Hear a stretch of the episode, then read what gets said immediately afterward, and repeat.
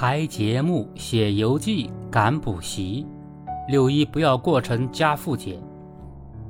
为了一场联欢会，提前一个月天天练，游园可以，但有条件。又是做笔记，又是写日记。六一儿童节即将到来，对于属于自己的节日，小朋友们翘首以盼。可一想到种种任务，却有点开心不起来。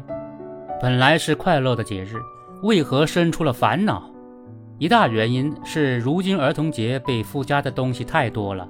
这边学校组织的各种表演成了保留节目，早早开始排练，过长战线让孩子们疲惫不堪。有的还搞淘汰制，练半天还可能上不了台。那边一些家长也很是忙碌。有的是趁着节日促销下单了各种培训课程大礼包，有的精心安排参观博物馆、游览公园等活动。可游记、笔记、日记却也是出游必备的三件套。学校、老师、家长想让孩子们的节日过得有意义、有收获，但这任务一个接一个，多少还是把儿童节过成了家父节。负担重重的儿童节，其实也是当下儿童教育过度承压的缩影。虽然双减之下，小朋友的书包轻了，作业少了，但新的压力也在冒头。比如，纯课业作业是少了，但五花八门的课后任务更难对付。比如，校内是减负了，出了校门却有一大堆的兴趣班等着。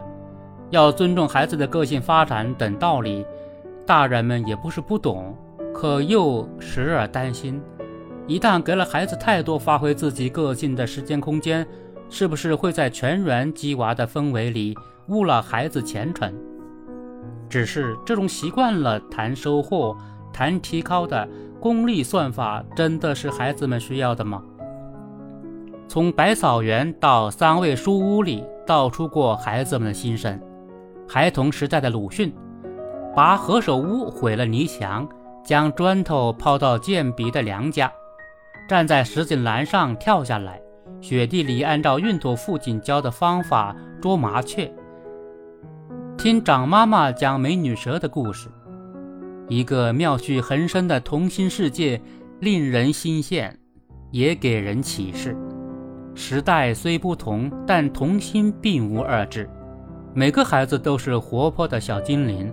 好奇、贪玩、天马行空，将成年人的意志过多强加给孩子们，不仅会让孩子们感到禁锢，更会影响到他们的成长，对于他们的个性和心智培养产生负面影响。